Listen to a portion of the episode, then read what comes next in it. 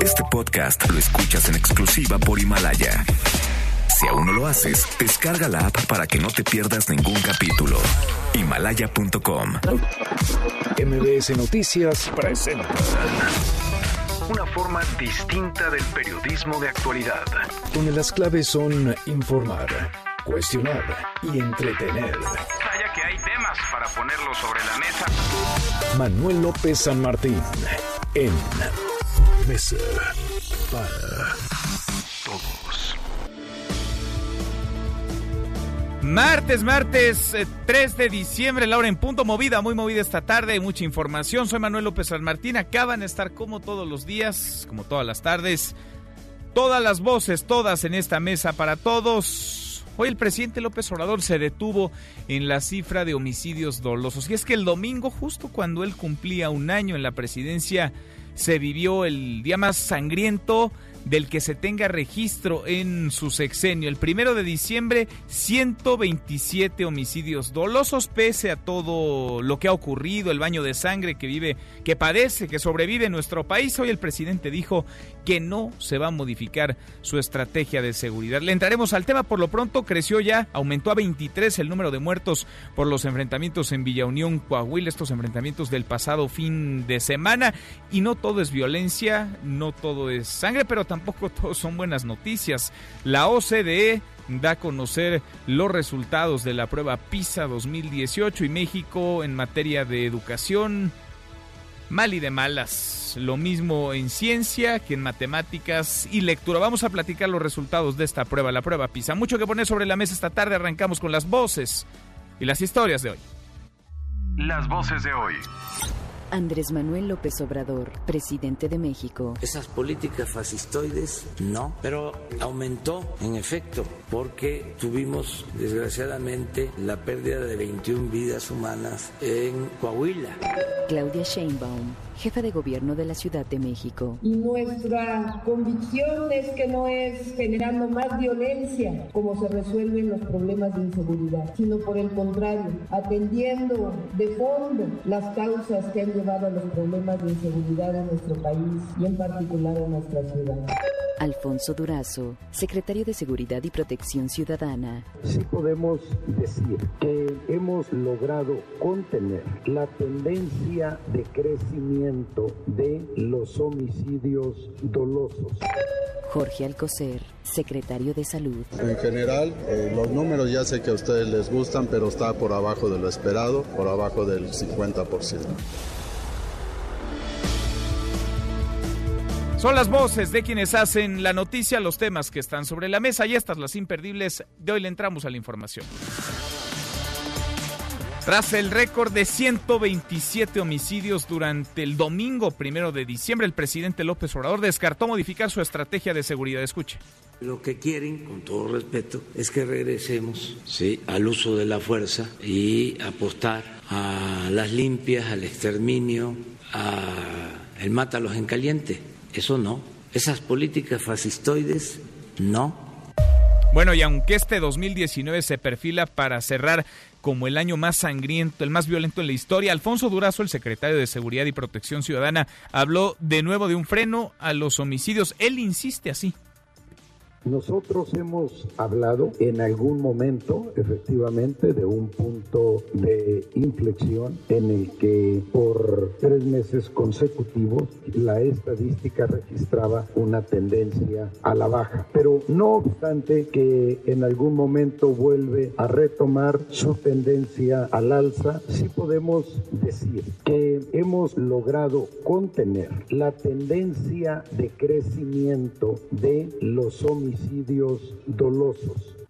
Bueno, insiste Alfonso Durazo, pese a que la realidad diga otra cosa, él está casado con el discurso y no son los datos de nosotros, son los datos del propio Sistema Nacional de Seguridad Pública, del Secretariado Ejecutivo, que marcan que hay un incremento en la violencia y que 2019 será el año más violento, el más sangriento del que se tenga registro. Por cierto, aumentó a 23 el número de muertos por los enfrentamientos en Villa Unión, Coahuila. Son 17 sicarios, 4 policías y 2 civiles. Las autoridades reportaron la detención de 10 agresores.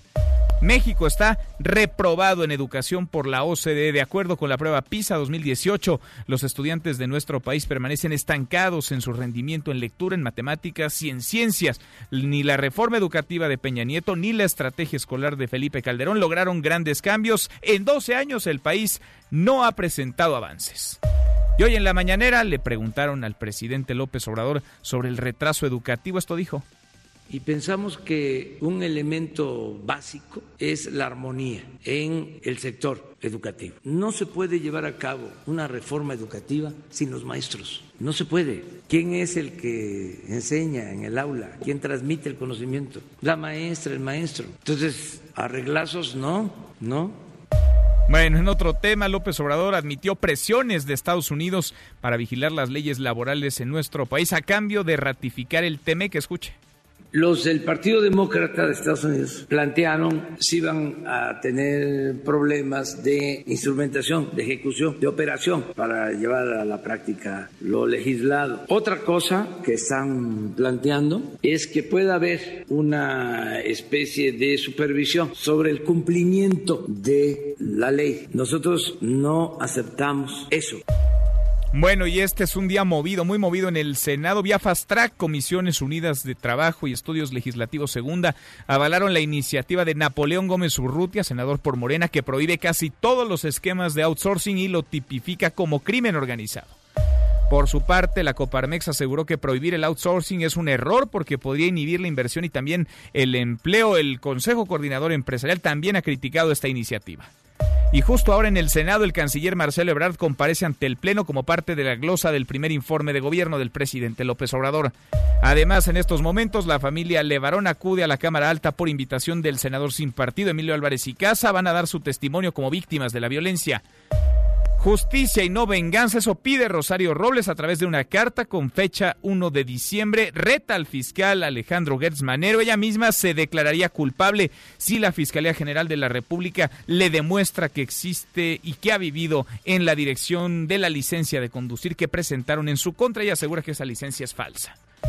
La reunión para celebrar los 70 años de la OTAN inició con un choque entre Donald Trump y Emmanuel Macron. El presidente de Estados Unidos calificó como desagradables e insultantes las críticas de su homólogo francés de Macron respecto a que la OTAN padecía muerte cerebral.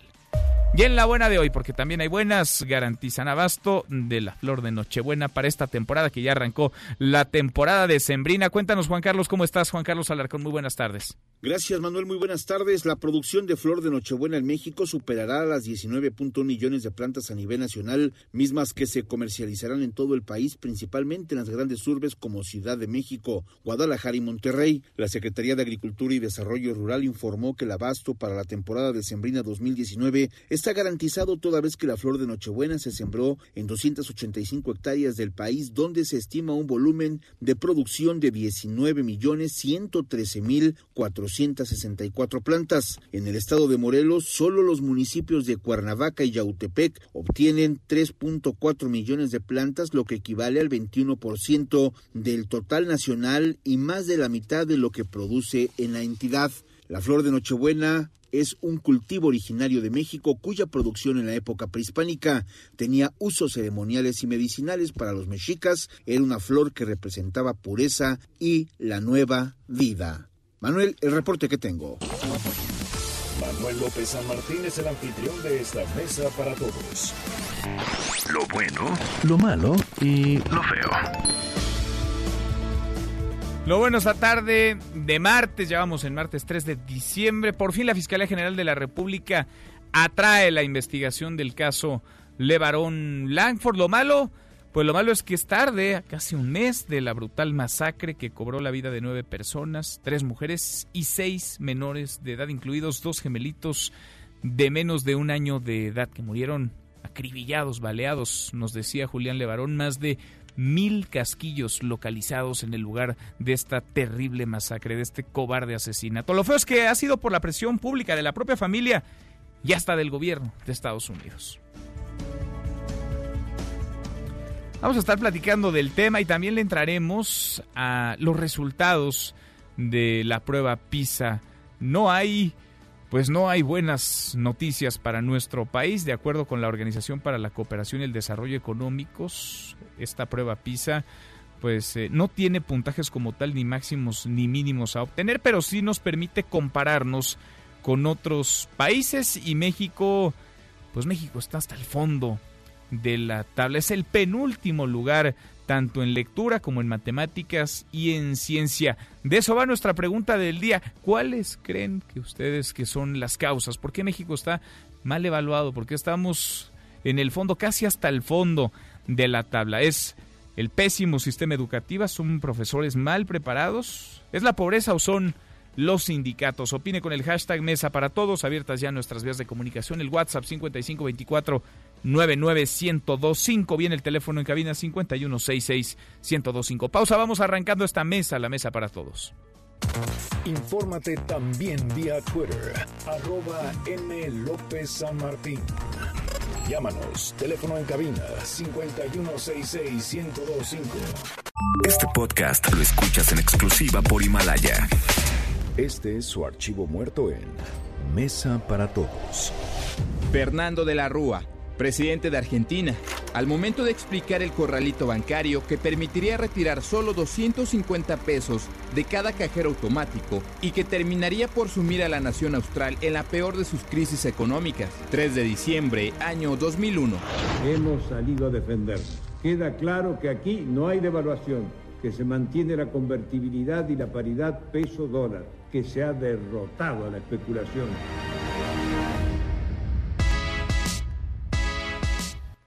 Seguimos, volvemos a esta mesa, la mesa para todos. Es un día este muy movido, lleno de información, particularmente en el Senado, en el Senado de la República, en donde se encuentran la familia Levarón, en donde se ha aprobado Fast Track una legislación, al menos hasta ahora en comisiones, que estaría no solamente prohibiendo, sino castigando los esquemas de outsourcing, pero también está ante el Pleno del Senado el canciller Marcelo Ebrard. Oscar Palacios, Oscar, ¿cómo estás? Muy buenas tardes.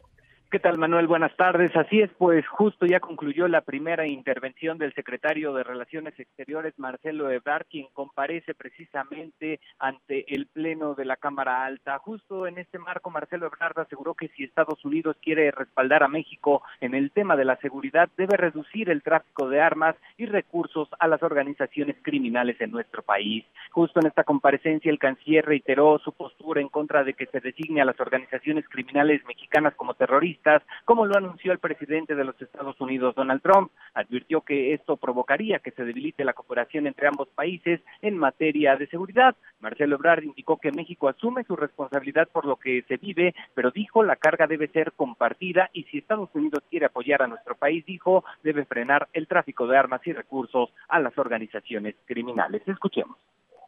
Si Estados Unidos quiere respaldar a México para la batalla que estamos dando están dando las autoridades correspondientes y los gobiernos de los estados y los gobiernos municipales y las fiscalías en contra de la delincuencia que reduzca el tráfico ilícito de armas hacia México, porque en armas en México es un delito ingresar con armas que no estén registradas. Sí hay una obligación corresponsable. Lo mismo los recursos que acabo de referir. Esa es la mejor manera de ayudar a México, no designando organizaciones como si fuesen terroristas. Por otro lado, en otro tema, el secretario de Relaciones Exteriores reconoció que el proceso de ratificación del TEMEC ha sido muy largo, pero aseguró que cualquier cambio que se haga precisamente al tratado y afecte a México deberá ser aprobado por el Senado de la República. Finalmente, el canciller reiteró que lo ocurrido en Bolivia con Evo Morales fue un golpe de Estado y aseguró que la decisión de nuestro país de otorgarle asilo fue honrando precisamente esta tradición que ha seguido México. Manuel, es el reporte. Buenas tardes. Muy buenas tardes, Oscar. Regresamos en un ratito contigo para que nos platiques de otras varias cosas que están pasando ahí en el Senado. Gracias. Estamos pendientes, hasta luego. Pero es el tema de la violencia el que ahora nos ocupa. ¿Por qué? Pues porque ha generado esto la intención, hasta ahora verbal nada más, de Donald Trump de declarar a los cárteles de la droga como organizaciones terroristas, con todo lo que eso implicaría. Hay quienes acusan que esto sería motivo de una intervención. La realidad es que México atraviesa una crisis, una espiral de violencia que no se detiene. Entre masacres vivimos, entre violentos choques, entre enfrentamientos que se han normalizado, que se han vuelto frecuentes, cotidianos. De Minatitlán a Iguala, pasando por Coahuila, el último enfrentamiento, 23 muertos en Villa Unión.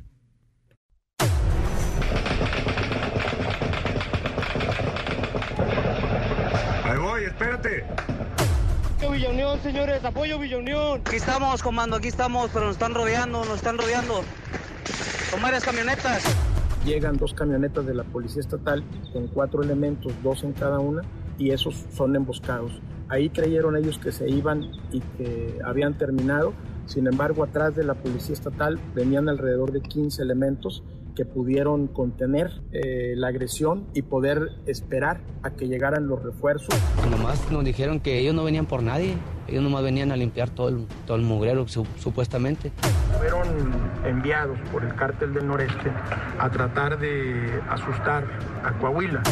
Al escuchar esas detonaciones, pues claro que estamos aterrorizados. Claro. ¡Ya me dieron, ya me dieron! ¡Ya me dieron! Requerimos apoyo, apoyo acá en Unión, apoyo. Están a campo traviesa y ahorita están los helicópteros buscando. Los tres helicópteros del gobierno del estado están allá. Quemaron la presidencia, quemaron la iglesia y hay tres patrullas ardiendo y aparentemente, no sé, eso no lo he confirmado, pero hay un policía muerto, aparece. En este momento hay 14 vehículos que tenemos en nuestro poder, todos ellos balizados, con blindaje artesanal y cuatro de ellos artillados con calibre 50. Según los testigos, hablan de 25 camionetas con seis elementos cada, cada uno. Los dos detenidos manifiestan que fueron enviados por el cártel del noreste a tratar de asustar a Coahuila. Muy probablemente tendría que ver con, con mi segundo informe de, de gobierno. Yo creo que lo que buscaron era vulnerar dentro de, de, nuestra estabilidad en materia de seguridad. Lamentable un enfrentamiento, una agresión a el ayuntamiento en Villa Unión, Coahuila, y perdieron la vida 21 personas. Eso es el informe. Presuntos delincuentes, policías y también dos ciudadanos que no participaron en el enfrentamiento. Se acaban los dedos de las manos para enlistar las masacres, los enfrentamientos que han dejado decenas de personas fallecidas. Es un baño de sangre lo que vive nuestro país en Villa Unión, Coahuila. Se desató el infierno. Camelia Muñoz, vamos contigo hasta Coahuila. Camelia, ¿cómo estás? Muy buenas tardes. Manuel, muy buenas tardes para ti, para el auditorio. Bueno, pues los, eh, actualización de esta información que bien estás dando a conocer que el gobernador Miguel Ángel Riquelme solicitó la detención de Villa Unión y quienes aseguran que fueron obligados a participar en el operativo contra la presidencia municipal y en el que perdieron la vida cuatro policías, dos empleados municipales, además de 17 delincuentes. Escuchemos. Ellos manifiestan que la gran mayoría no quería venir al examen de la fortaleza de nuestra pero que fueron enviados forzados a venir a Coahuila. Mandatario también esta mañana corrigió lo que dijo el lunes respecto a que el comando de más de 20 camionetas del Cártel del Noreste ingresó por territorio de Estados Unidos para llegar a los ranchos del lado mexicano y seguir a Villa Unión. Hoy aseguró que hubo un rodeo por una parte donde se desconoce el límite territorial entre Texas y Coahuila. Escuchémoslo no solamente está la brecha del gas, sino se pueden construir nuevas brechas yendo Tamaulipas por Texas y entrando por nuestros ranchos. Yo dije que colindamos con, Tamaulipas, Nuevo León y Texas. El río no lo cruza. Me atrevo a decir que no hay, la, no sabemos la, la colindancia en esa parte. Y bueno, te doy a conocer también que este martes las autoridades estatales y municipales continuaron con las tareas para levantar el censo de los daños ocasionados durante el enfrentamiento del sábado y hasta esta mañana se tenían contabilizadas más de 70 viviendas afectadas, además de la presidencia municipal. También te informo, Manuel, que aunque desde el sábado hay presencia de diferentes autoridades en esta comunidad, este martes se volvieron a suspender las clases en los planteles de Villa Unión. Es la información que tenemos. Qué cosa. Camelia, déjanos eh, nada más aclarar un punto en el que se ha especulado y sobre el cual hay versiones. Eh, ¿Está confirmado que los eh, causantes, digamos, del el infierno que se desató ahí en Villa Unión entraron y salieron de nuestro país, que habrían cruzado la frontera y que habrían vuelto a ingresar por ranchos que colindan con los Estados Unidos? Mira, él ha explicado el día de ayer y dio una explicación un poco confusa porque él menciona que el comando rodeó por em, la parte, digamos, eh, de Estados Unidos. Él lo menciona así, el rodeó, esta gente rodeó esa parte de Estados Unidos para ingresar por ranchos que están en los límites con el río Bravo del lado de, Coahuila, del lado mexicano, ¿no? Para tomar una brecha que se y dirigirse hacia Villa Unión. Hoy este, quiso eh, de alguna forma corregir lo que dijo el día de ayer para eh, desmentir que habían ingresado por Estados Unidos pero eh, pues tampoco no queda nada nada claro porque dice que hay una parte donde que comparten también los estados de Nuevo León, Coahuila y Tamaulipas con Texas, que no se sabe cuál es el límite y por ahí pudieron haber ingresado. Qué cosa. Bueno, pues a la de por sí complicada situación, crisis de violencia, están los enredos también de quienes tratan de explicarla y terminan metiéndose el pie o poniéndose piedras en el camino. Gracias, Camelia.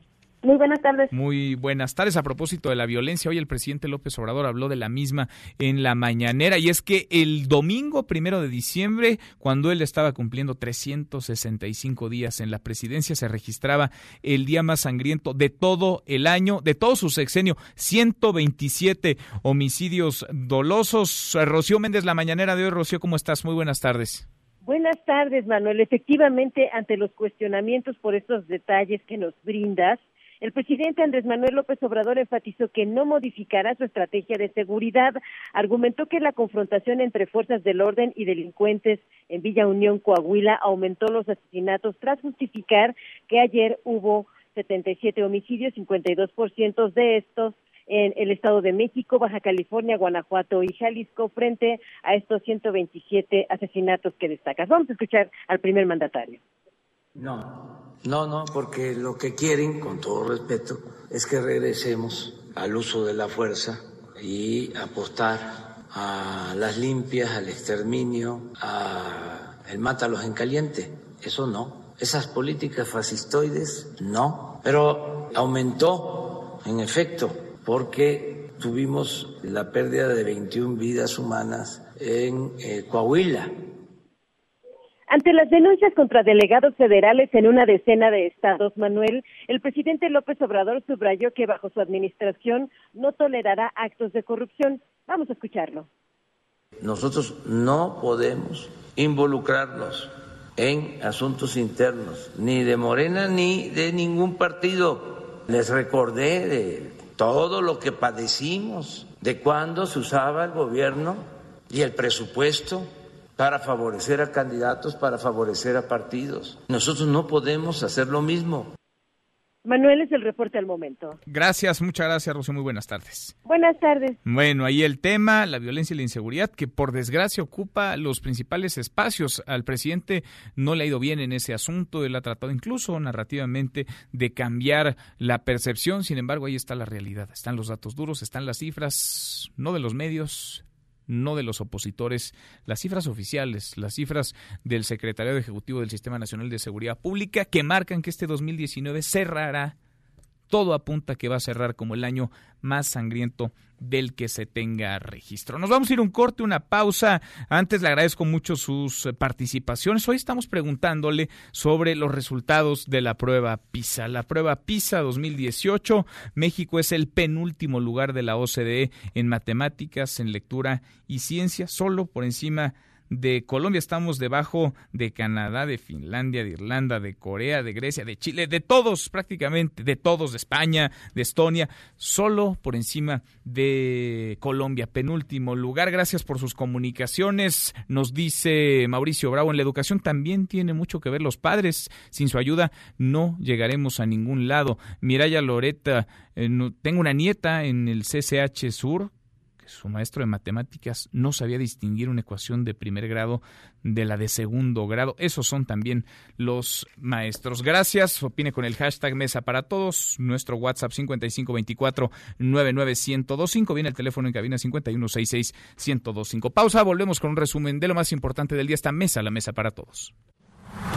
No te levantes. Podrías perder tu lugar en la Mesa para Todos. Con Manuel López San Martín.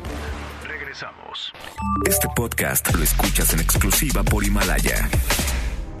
Semar detiene al líder de Plaza de los Zetas en Veracruz. El detenido es responsable de robo a comercio y asaltos bancarios en la entidad. Además es considerado jefe de estacas por el cártel de los Zetas.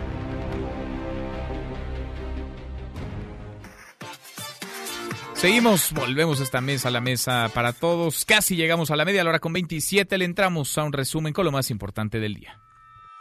Resumen nacional. Bueno, ya le decía, es un día muy intenso hoy eh, el que se vive en el Senado de la República. Arrancaron también las comparecencias de las tres aspirantes a dirigir la Comisión Ejecutiva de Atención a Víctimas. Oscar Palacios, Oscar, cuéntanos cómo estás. Muy buenas tardes otra vez.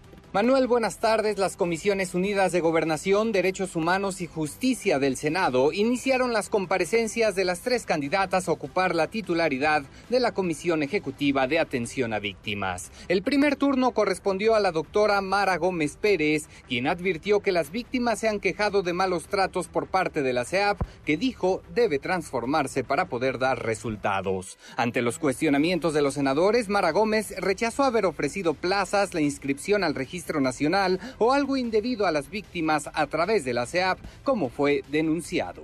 Jamás, nunca he ofrecido absolutamente nada incorrecto a una víctima. Ni una plaza, ni inscripción al registro nacional, ni nada que no sea más allá del apoyo humano, solidario e institucional a través de la CEAP. Nadie, nadie debe lucrar con las víctimas. Y le aseguro que de ninguna manera es una conducta que haya yo cometido. Jamás. Poco más tarde compareció la doctora María de los Ángeles Aces, quien negó también tener algún conflicto de interés por su posición como directora de enlace de la Secretaría de Gobernación con la CEAF. Finalmente, las comisiones llevan a cabo la comparecencia de la maestra en Ciencias de la Comunicación, Melba Adriana Olvera Rodríguez. Manuel es el reporte. Buenas tardes. Buenas tardes, gracias Oscar, mi compañero Oscar Palacios, que hoy vaya que tiene chamba ya. Ha concluido también ya la primera ronda de la comparecencia del canciller Marcelo Ebrard ante el Pleno. Y justo ahora, la familia Levaron, que se encuentra en el Senado, ofrece un mensaje de una conferencia de medios. Escuchamos parte de lo que dice desde la Cámara Alta Adrián Levarón. Esté al tanto de cada arresto o privación de la libertad que se haga. No puede haber tortura, no pueden haber chivos expiatorios. Todo debe ser transparente. Y si no, les echo a Julián. Y de cara a nosotros, los ciudadanos, todo México debe estar vigilante de que de, lo que hagan las fuerzas policíacas y militares. Tú, ciudadano, tú que sabes qué está pasando en tu pueblo, tú eres, tenemos que estar pendientes, pero es, especialmente la nueva comisionada de derechos humanos y en segundo lugar, ustedes, Congreso, ustedes deben de ayudarnos. Son las palabras de Adrián Levarón en el Senado de la República. Están dando un testimonio en su calidad de víctimas. La familia Levarón Langford, que fue víctima otra vez de la tragedia hace menos de un mes, asesinaron cobardemente a tiros a nueve de sus integrantes, tres mujeres y seis menores de edad, entre ellos dos gemelitas de menos de un año de edad. A propósito del caso en Chihuahua, se registraron bloqueos y protestas luego de la detención de tres presuntos implicados en el cobarde ataque contra esta familia, la familia Levarón y Langford del pasado 4 de noviembre. Ayer nos lo decía por la noche Julián Levarón, estaba gente saliendo a las calles protestando, estaba gente tratando de señalar como una injusticia la detención de estos tres presuntos implicados. Armando Corrales, cuéntanos Armando, buenas tardes. ¿Qué tal, Manuel? Buenas tardes. Tras la detención de tres presuntos implicados en la masacre de los integrantes de la familia Levarón y Glanford el pasado 4 de noviembre en Bavispe, Sonora, familiares y amigos de Héctor Mario Hernández Herrera, El Mayo y Luis Manuel Hernández Herrera bloquearon la noche del lunes la carretera de Janos a Casas Grandes, exigiendo que sean liberados, ya que los quieren implicar en un crimen que no cometieron. Los quejosos aseguraron que los sujetos fueron detenidos el domingo por la mañana en su vivienda ubicada en el poblado de Janos, en un operativo conjunto entre el Ejército Mexicano, la Armada de México, la Policía Federal Ministerial de la Fiscalía General de la República, la Guardia Nacional y del Centro Nacional de Inteligencia, cumpliendo con órdenes de cateo obtenidas por la Fiscalía General de la República. Pero los mismos vecinos, quienes presenciaron la detención, aseguran que los hombres son de campo y que se les sembraron drogas y armas y hasta el momento no tienen conocimiento de su paradero. Los pobladores de Janos exigieron por el lapso de varias horas que se diera razón de los detenidos, lo que afectó el tránsito en esta carretera que conecta desde Ciudad Juárez hasta Casas Grandes, formando una larga fila de vehículos que circulan por esta vía. Hasta aquí la información desde Chihuahua. Continuamos con Mesa para Todos. Gracias, muchas gracias. Armando. Elementos de la Secretaría de Marina detuvieron en Coatzacoalcos, Veracruz, a Bruno Ismael N., presunto jefe de un grupo delictivo ligado a los Z. Se le acusa también de ser responsable de roba comercio y asaltos bancarios. el gobernador de Puebla, Miguel Barbosa, envió un mensaje a los policías que extorsionen a los connacionales, a los paisanos que vengan a México en estas fechas decembrinas. Escuche cómo lo dijo. Claro, no les va a pasar nada en las carreteras, ni van a ser extorsionados por policías. Y a los policías que extorsionen me los chingo. Así les va a ir. Ya escucharon a Miguel Barbosa, el gobernador de Puebla, y el secretario de Salud, Jorge Alcocer, reconoció que existe un atraso en la aplicación de la vacuna contra la influenza, a pesar de que la temporada inició ya. Ya ha provocado, ojo, hasta el momento 15 muertos, en la mayoría de los casos por falta de aplicación de esta dosis. Hasta aquí el resumen con lo más importante del día. En Mesa para Todos, Ezra Shabot. Bueno, mientras había fiesta en el Zócalo Capitalino y marcha en el Paseo de la Reforma, fiesta del presidente López Obrador a un año de llegar a la presidencia, marcha de los opositores al presidente López Obrador demandándole cambios en su estrategia de seguridad, México vivía el día más sangriento del sexenio, 127 homicidios el domingo pasado, dos caras de una misma moneda. Esra, querido Esra Chabot, qué gusto saludarte, ¿cómo estás? Hola Manuel López San Martín, buenas tardes y buenas tardes al auditorio. Sí, dos caras de una misma moneda y dos Méxicos que simplemente no se entienden el uno con el otro. Dos Méxicos en donde pues lo que queda claro es que uno uno logra pues eh, plasmar en el zócalo de la Ciudad de México lo que representa el modelo de la cuarta transformación, esta idea de que las cosas han cambiado, de que ahora los apoyos sociales se entregan en forma directa, de que ahora se ha abatido la corrupción, de que, pues sí es cierto, se reconoce que en el tema de inseguridad no se ha avanzado y que en el tema también de la economía y el crecimiento, pues estamos ahí atorados, aunque dice el presidente, ha habido en las partes pues bajas de la sociedad, en los niveles sociales que no son los principales beneficiarios del crecimiento, ahí ha habido cambios importantes, algo que pues no podemos medir, pero que así lo plantea el propio presidente, porque han cambiado los esquemas de apoyo social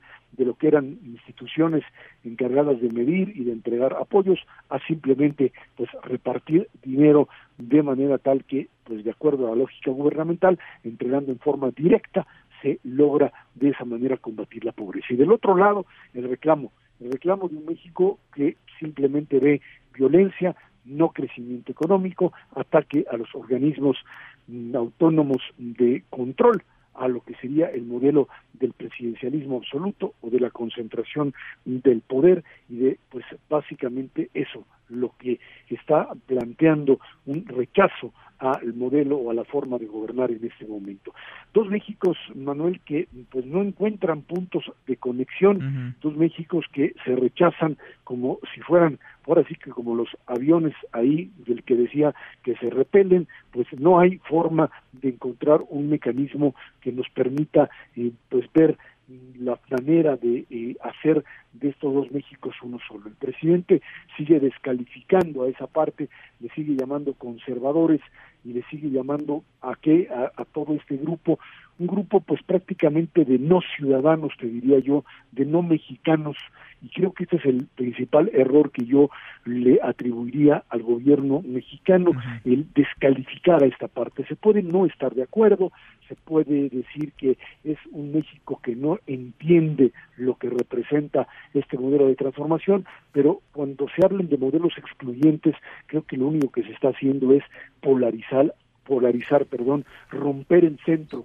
romper ese centro que es básicamente el espacio en donde confluyen las distintas formas de ver la realidad y que desde el momento en que se dio esta democratización de la vida mexicana en el 97 cuando pues el PRI dejó de ser mayoría en el Congreso se encontraron en el espacio de negociación a veces de manera bastante rudimentaria, a veces sin ningún tipo de apoyo, pero que era la gran apuesta mexicana que hoy con una gran mayoría pues gira hacia el otro lado, pues hacia la concentración del poder. Porque parece Ezra que además no hay un punto, ya no digamos de coincidencia, se agotan también las vías de diálogo, los puentes para conversar andan escaseando, porque esto se convirtió en un asunto de bandos. Yo no sé en qué momento, pero o se pertenece a uno, se está con el otro, o se aplaude todo, o se quiere destruir a los otros, o se critica todo, o se le sigue el juego a la 4T al gobierno, o se considera una fiesta el primer año del sexenio, porque esto ya cambió, o se marcha para protestar por el desastre. Parece que unos y otros están convencidos de que tienen la razón, o más bien de que el de enfrente está equivocado, y así está muy complicado eso. Así es, se rompió ese centro que te decía, ese esquema en donde el que gobernaba pues no lo tenía todo y en el momento en que pues eh, finalmente se le otorga todo el poder a un solo grupo, el otro grupo tendría necesariamente que reconocer que la parte que no está en el poder tiene una forma diferente de ver las cosas y que habría que rescatar algo de ellos, que son un elemento legítimo. Con esto no resulta así, Manuel. Lo que estamos haciendo es básicamente entrar en este choque, en este choque de trenes que no augura nada bueno. Esto me recuerda, pues, un poco la época del priismo hegemónico en donde cualquiera que no estaba dentro de la estructura priista era básicamente eso, o una derecha trasnochada, o revolucionarios de izquierda que pretendían acabar con el país. Y creo que en el momento en que se eh, llegó al punto en donde se comenzó a legitimar tanto a la izquierda como a Acción Nacional en la derecha conservadora, como se le quiera llamar, bueno, pues en ese momento empezamos a transitar a un encuentro entre distintos Méxicos. Pues y hoy yo creo que el problema es que hay una excesiva concentración de poder que tendría necesariamente que acercarse a esa otra parte de México porque pues lo que hoy se tiene como control absoluto no necesariamente está ahí para siempre, Manuel. Hay que pues encontrar mecanismos que permitan hacer crecer al país, encontrarse el norte con el sur, encontrar al no solamente a los empresarios grandototes, medianos y pequeños que tienen, por supuesto, mucho temor de lo que puede Sin embargo, esto parece que es eh, de ida y vuelta, ¿no? Porque yo leo en redes, sobre todo, estas descalificaciones y los insultos y lodo que vuelan de un lado a otro. El ruido, además, impide trascender de estas etiquetas chafas, simplonas, eh, reduccionistas, pero insisto, esto se convirtió de bandos y veo esto en ambos bandos, ¿no? Claro que tiene mayor responsabilidad quien ostenta el poder y quien tiene la mayoría, quien tiene la fuerza para generar estas transformaciones, pero del otro lado tampoco veo un ánimo así como muy eh, de buscar coincidencias y diálogo, ¿eh? Tampoco estoy observando a algunos buscando por las buenas al presidente. Claro, ¿Sabes qué pasa, Manuel? Que el otro lado es un lado desarticulado. Eh, eh, eh, digamos, tuvimos, oímos esa marcha en donde de repente pues aparecen consignas de todo tipo, desde los que quieren que renuncie el presidente hasta los que gritan este por, por el tema de seguridad. Lo que tenemos del otro lado es un discurso no articulado, que no tiene una propuesta concreta y que de repente empieza a pues a traer el discurso de el no quiero esto o estoy contra la violencia, estoy contra esto del gobierno, pero no ha podido articular una propuesta, digamos, política integral que le permita encontrar también de alguna forma una correlación que, de, fuerzas que entre, que pueda debatir y que pueda entrar con el gobierno. Estamos por un lado en un gobierno que tiene el control y por otro lado con una ciudadanía que no alcanza o posiciones políticas que prácticamente no existen o si existen están muy debilitadas o sea mucho mucho del rechazo que se da o que se dio en la manifestación del otro lado era que pues por un lado estaban esas consignas, pero que nadie quería ver partidos políticos, o sea, los panistas o al PRD que apareció por ahí con sus mantas, pues chiflaban, porque hay una ilegitimidad del partido político y en ese sentido hay que empezar a construir modelos que sean válidos, legítimos para la sociedad, si no la interlocución entre uno y otro no va a existir y vas a tener eso, rechazo de un lado y del otro lado un discurso que jamás aterriza y si no aterriza no tiene posibilidades reales de competir por el poder. Tal cual es. Y sí, quizá los opositores, como dice el presidente, están moralmente derrotados, pero pues esto no se trata de vencedores y de vencidos a final de cuentas y no se nos tendría que olvidar, tenemos todos, incluido el presidente, claro, o empezando por el presidente, cinco años por delante y cinco años en los que iremos todos en el mismo barco. Esra, gracias como siempre. Gracias a ti, Contrario. Buenas tardes. Muy buenas tardes, Esra Chabot. Pausa y volvemos. Hay más en esta mesa, la mesa para todos. En esta mesa nos importa tu opinión. WhatsApp 55 24 99 1025 Hashtag Mesa para Todos. Llámanos 5166-1025 o 01800-202-1025. Mesa para Todos con Manuel López San Martín. Aquí todos tienen un lugar. Este podcast lo escuchas en exclusiva por Himalaya. América y Morelia pugna de rencor. Se han enfrentado en la liguilla en cinco ocasiones y los purépechas tienen el saldo a su favor. Los numeritos del día. Bueno, vamos a ir con Citlali Sainz en unos minutitos más, los numeritos del día. Antes hacemos una escala en el Senado y es que se aprobó en comisiones una iniciativa de Napoleón Gómez Urrutia, de Napito, senador por Morena, que prohíbe prácticamente todos los esquemas de outsourcing. Cuéntanos, Óscar, Óscar Palacios, por tercera vez en la tarde. ¿Cómo estás? Buenas tardes. ¿Qué tal, Manuel? Nuevamente, buenas tardes. Así es, las Comisiones Unidas de Trabajo y Previsión Social y de Estudios Legislativos Segunda del Senado avalaron ya esta reforma que prohíbe distintos esquemas de outsourcing en nuestro país. Con la ausencia de legisladores de oposición, Morena y sus aliados aprobaron este proyecto impulsado por el senador Napoleón Gómez Urrutia, que califica como actos simulados casi todos los esquemas actuales de subcontratación. Justo en este sentido, el dictamen establece que los actos simulados podrán ser investigados, juzgados y sentenciados con base en las disposiciones vigentes e incluso serán equiparados como delincuencia organizada, esto en casos de evasión de impuestos. Ante las críticas que ha recibido este proyecto, el propio senador Napoleón Gómez Urrutia destacó que muchas de estas opiniones de los empresarios es porque desconocen la ley. Destacó que no tienen mayor interés, tienen no tienen mayor interés más que el de bueno mantenerse en su comodidad y su conformismo y dijo que han emprendido una campaña brutal que dijo no prospera. Los empresarios no tienen interés en la patria, solo en sus intereses de grupo, resaltó el senador por Morena. Manuel, este dictamen aún deberá ser turnado a la mesa directiva para ser sometido a la consideración del Pleno de la Cámara Alta. ¿Eso dijo? ¿Así lo dijo eh, Napoleón Gómez Urrutia, Oscar? Así lo dijo, así lo dijo en una conferencia de prensa que ofreció después, justo después de la aprobación de este dictamen. Así, golpeando, atacando así al sector empresarial. Exactamente, exactamente. No acepta estas críticas que se han hecho por parte de algunos empresarios a este dictamen, a esta reforma que, bueno, pues hay que decirlo, no requiere más que la mayoría simple, mayoría que tiene, por supuesto, Morena para salir adelante. Miren, en un momento tan complicado para la economía vienen senadores como Gómez Urrutia, carentes de toda legitimidad, incluso de legalidad, y hacen este tipo de declaraciones. Qué lamentable. Gracias, Oscar.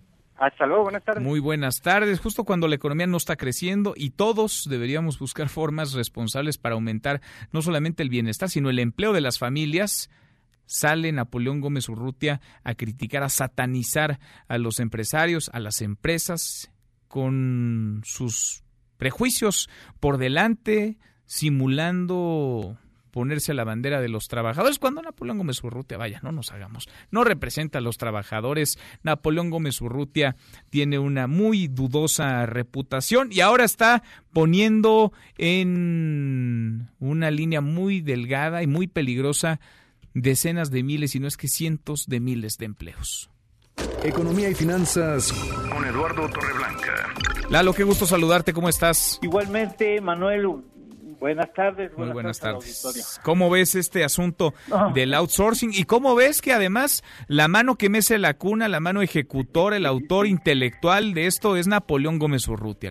Eh, mira, me parece muy sorpresivo, exagerado, irresponsable, diría, eh, la afirmación de que los empresarios no tienen interés en la patria. Eso es exagerado, inconveniente, fuera de lugar, irresponsable de un senador que afirme eso cuando son los empresarios mexicanos los que han arriesgado sus capitales y sus ahorros e incluso en un ambiente de total inseguridad mantienen a sus familias en el territorio nacional, eh, eh, como lo hacen respectivos empresarios en sus respectivos países.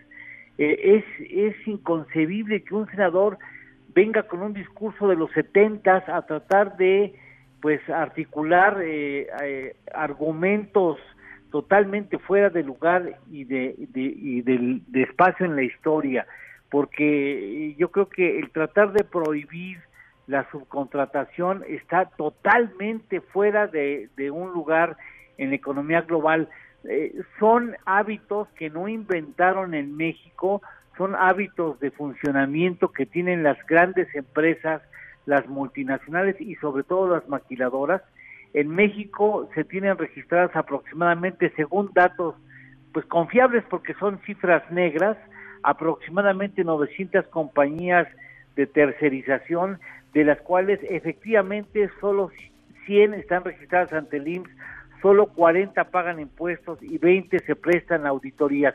Pero hay una propuesta también de las empresas que sí hacen bien el trabajo de la subcontratación para crear una norma oficial mexicana a la que debieran circunscribirse todas esas 900 empresas. Es decir, la autoridad sabe quién hace facturación falsa, quién simula operaciones, o sea, los conocen, pues que los pongan en regla con una norma oficial mexicana en lugar de tratar de prohibir la subcontratación, que lo único que haría sería complicar la existencia de esas empresas que a lo largo, por ejemplo, de la frontera norte tienen un peso muy relevante en la creación de empleo. ¿no? Sin duda, sin duda. Eh, un comunicado del Consejo Coordinador Empresarial, Lalo, a propósito del tema, eh, dice en su tercer párrafo, estamos de acuerdo con la necesidad de replantear la figura de la subcontratación para evitar que existan abusos y exhortamos a que las autoridades ejerzan las facultades con las que ya cuentan para sancionar las prácticas ilegales. Sin embargo, esta iniciativa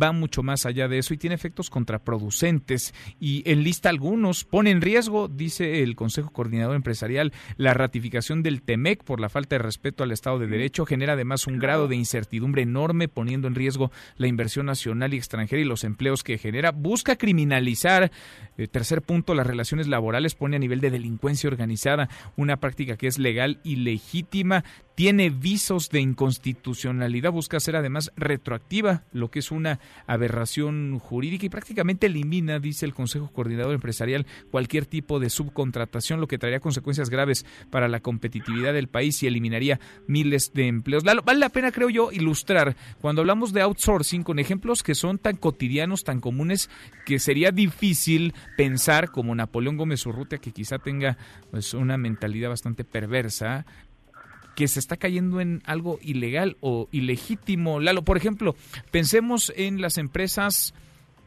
que dan servicio de limpieza. A otras empresas cuyo giro principal no es precisamente el de la limpieza. Por ejemplo, una empresa que haga ciencia, que, que haga investigación en laboratorios muy sofisticados, pues la verdad es que su expertise no está en buscar los mejores productos de limpieza o en los trabajadores de limpieza. Entonces lo que hace es subcontrata a una empresa que tiene esa especialidad para que le den ese servicio. Este, la subcontratación no fue inventada, insisto, los, eh, por los mexicanos, fue es una práctica de la economía global. Y ciertamente puede haber empresas que realizan malas operaciones, pero para eso está la ley pues y para eso está la posibilidad, la propia la, la, propia industria buena de subcontratación ha propuesto una norma oficial mexicana. Pues adoptémosla y obliguemos a todas las empresas de subcontratación a abrir sus libros y comprobar que están cumpliendo con la ley. Pero bueno, desafortunadamente va en contra de la historia y donde no hay problemas, el señor senador los busca. Y si se nos, nos indignamos porque los norteamericanos quieren abrir el TEMEC y hacer cambios hoy en día, pues nosotros le damos los argumentos fundamentales para que ellos digan, ya ven, ustedes también lo, están intentando, pues, ¿no? Terrible, terrible la iniciativa y terrible el hecho de tener un senador que se llame Napoleón Gómez Urrutia con esos antecedentes, con esa reputación, alguien que además no hizo ni campaña, vaya, no podía estar en el país, ¿te acuerdas Lalo? Durante el proceso pues, electoral eh, entró como plurinominal y llegó derechito a tomar protesta, le regalaron un escaño. Lalo, ¿tenemos postre? Eh, desde luego, el Cybermonday en Estados Unidos representó ingresos por 190 mil millones de pesos mexicanos. Esto es 38 veces el presupuesto de la Secretaría de Turismo para el año entrante. nada más en un día. Nada más en un día, ¿eh? Y nada más electrónico, además, el comercio. Sí, solamente electrónico. Creció el 18% respecto al año pasado. Buen dato. Gracias, Lalo. Gracias a ustedes. Buenas tardes. Muy buenas tardes. Los numeritos del día. Citlali Sáenz, qué gusto saludarte. ¿Cómo estás, Citlali? Buenas tardes. Hola, Manuel. Buenas tardes a ti también, a nuestros amigos del auditorio. Te comento que están perdiendo los principales índices.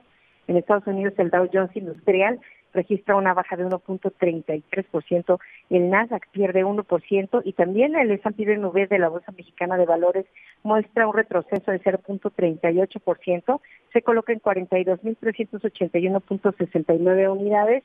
En el mercado cambiario, dólar en ventanilla bancaria se compra en 19 pesos con 7 centavos, se vende en 19 pesos con 86, el euro se compra en 21 pesos con 60 y se vende en 21 pesos con 70 centavos. Manuel, mi reporte al auditorio.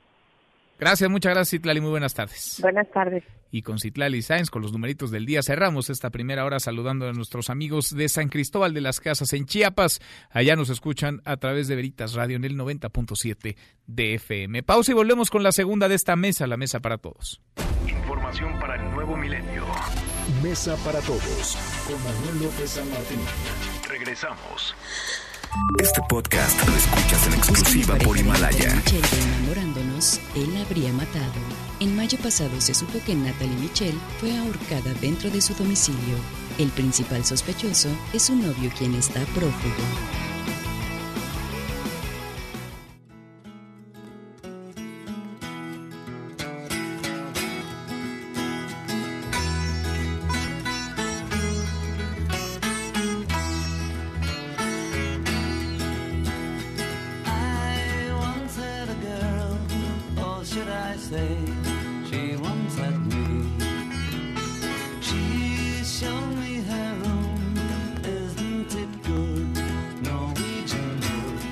Punto arrancamos esta segunda de la mesa para todos. Gracias que nos acompañes. Martes, martes 3 de diciembre, un martes intenso, movido. Soy Manuel López San Martín. Revisamos las redes, cómo se mueven las cosas en Twitter. De las redes a esta mesa, la mesa para todos. Caemos en las redes. Bueno, desde muy tempranito se mueve el hashtag PISA porque la OCDE, la Organización para la Cooperación y el Desarrollo Económicos, presentó los resultados de la prueba PISA 2018. Mal le fue, mal le sigue yendo a nuestro país, vaya, es una constante. En los últimos 12 años no salimos del sótano, somos el penúltimo peor eh, país evaluado tanto en lectura como en matemáticas y en ciencia. Arriba de nosotros, pues todos, Irlanda, Finlandia, Canadá, Corea, Grecia, Chile, España, todos menos Colombia. Estamos en el penúltimo lugar de la OCDE en matemáticas, lectura y ciencias. Las responsabilidades pues se las han pasado muchos políticos, muchos gobiernos unos a otros.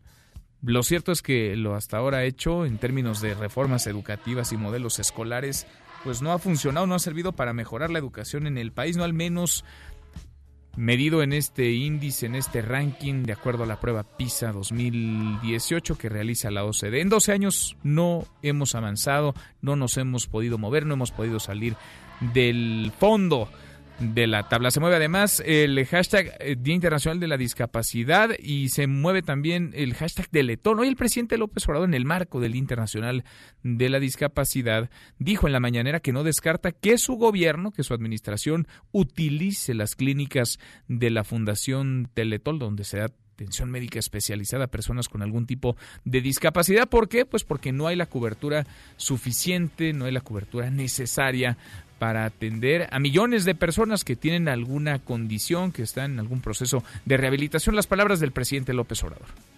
No hay atención, no tenemos buenas clínicas, no hay avance, independientemente si nos gusta o no nos gusta, si consideramos que fue bueno, fue malo, si fue auténtico o fue falso, lo que hay en el país son las clínicas del Teletón, son las que tienen más cobertura. No descarto la posibilidad de utilizar esas clínicas mediante un acuerdo para que las instalaciones sean más utilizadas. Sería como una excepción.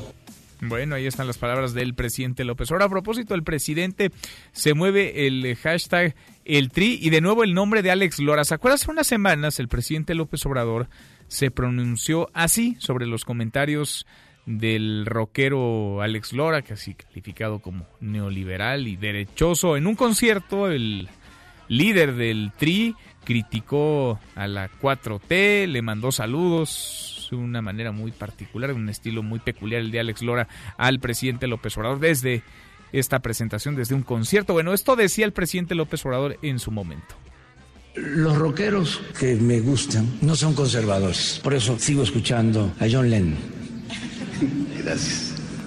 Le dijeron conservador a Alex Lora y Alex Lora ya respondió, ya le contestó al presidente López Obrador, esto dijo. Agradezco mucho al primer mandatario que se haya tomado el tiempo para ocuparse de los cotorreos y el destrampe que yo hago cuando estoy rock and rollando. Es algo para mí también muy motivador porque pues con todos los, ahora sí que las preocupaciones y los pendientes que tiene, que se haya ocupado un segundo en las babosadas de este su inseguro servidor, para mí es un privilegio y un honor. Bueno, ahí está Alex Lora, fiel a su estilo, Alex Lora siendo Alex Lora como desde hace décadas, como desde hace muchos años. Y por último, el nombre de Fidel Curi, el dueño del Veracruz, su destino está en el aire. De eso y más vamos a platicar con Nicolás Romay.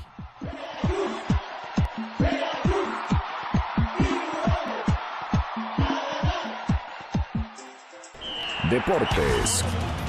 Con Nicolás Romay. Querido Nico, qué gusto saludarte, ¿cómo estás? Muy bien, Manuel, me da gusto saludarte. Te iba a decir mejor que Fidel Curi, pero creo que es mejor que. Fidel Curi, estamos todos. ¿no? Ahora sí se las está viendo negras el dueño del Veracruz. ¿Sabes qué? Es una imagen deplorable del fútbol mexicano y perdón que lo diga así porque hasta me siento mal diciéndolo. Eh, para explicar qué es lo que pasó, es hoy hay asamblea, ni siquiera asamblea extraordinaria, es asamblea ordinaria. Y a Fidel Curi no le permitieron la entrada. Aparte, para analizar, ¿eh? Porque la Federación Mexicana de Fútbol no le, no le permite la entrada vía tierra, la puerta cuando viene Fidel Curi en una camioneta con chofer y, y con su hijo, sale un abogado, un representante de, de la Federación Mexicana de Fútbol y, y le dice, y literal le lee, oye, tú no puedes entrar porque no has cumplido con tantas cosas, ¿no? Pues y pues no puedes entrar. A ver, yo, Pero- ya- a ver, yo lo voy a defender aquí a Fidel Curi, ¿no? Me parece. ¿Tú lo vas a defender? No lo voy a defender, me parece alguien impresentable dentro del Ah, fútbol te- mexicano.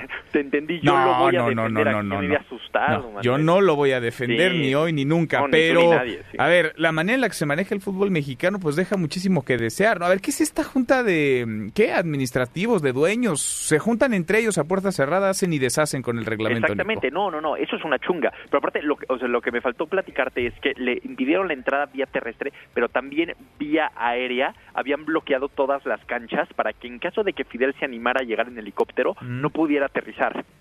O sea, también se, se cubrieron todos los frentes como No, búnker. ¿Qué cosa? Pues ¿por qué? ¿Le tienen miedo?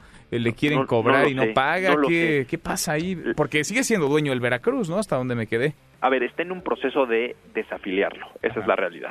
Vamos a ver en qué termina todo, pero la cosa no luce bien. La cosa está muy complicada. ¿Desafiliar lo que sería? ¿Que el Veracruz Que- desaparezca? Sí, desaparezca. No descender, desafiliar. Que es muy diferente. Pues mal y de malas, ¿no? Para Fidel Curi, además... No, para Fidel Curi, también para la gente de Veracruz. Pues sí, porque al pues sí. final eh, el aficionado de Veracruz se va a quedar sin un equipo, los jugadores van a quedar libres, no sé, la cosa no, no pinta bien, me, me da la sensación. Pero bueno, en fin, eh, veremos en qué termina, eh, pero por lo pronto siguen reunidos y, y esperaremos reacciones, una conferencia de prensa, un comunicado, alguien que nos dé luz, ¿no? Alguien que nos explique. Alguien que nos explique, alguna de tus fuentes, Nico, que siempre te adelanta exclusivas. Eso eh, veremos qué, qué podemos eh, adelantar. Pero también, Manuel, digo, entre el chisme tú y yo está padre, pero también siento que el aficionado, la audiencia que nos escucha dice, oye, a mí me da flojera hablar de Fidel Curi del Veracruz, es un desastre, ¿no?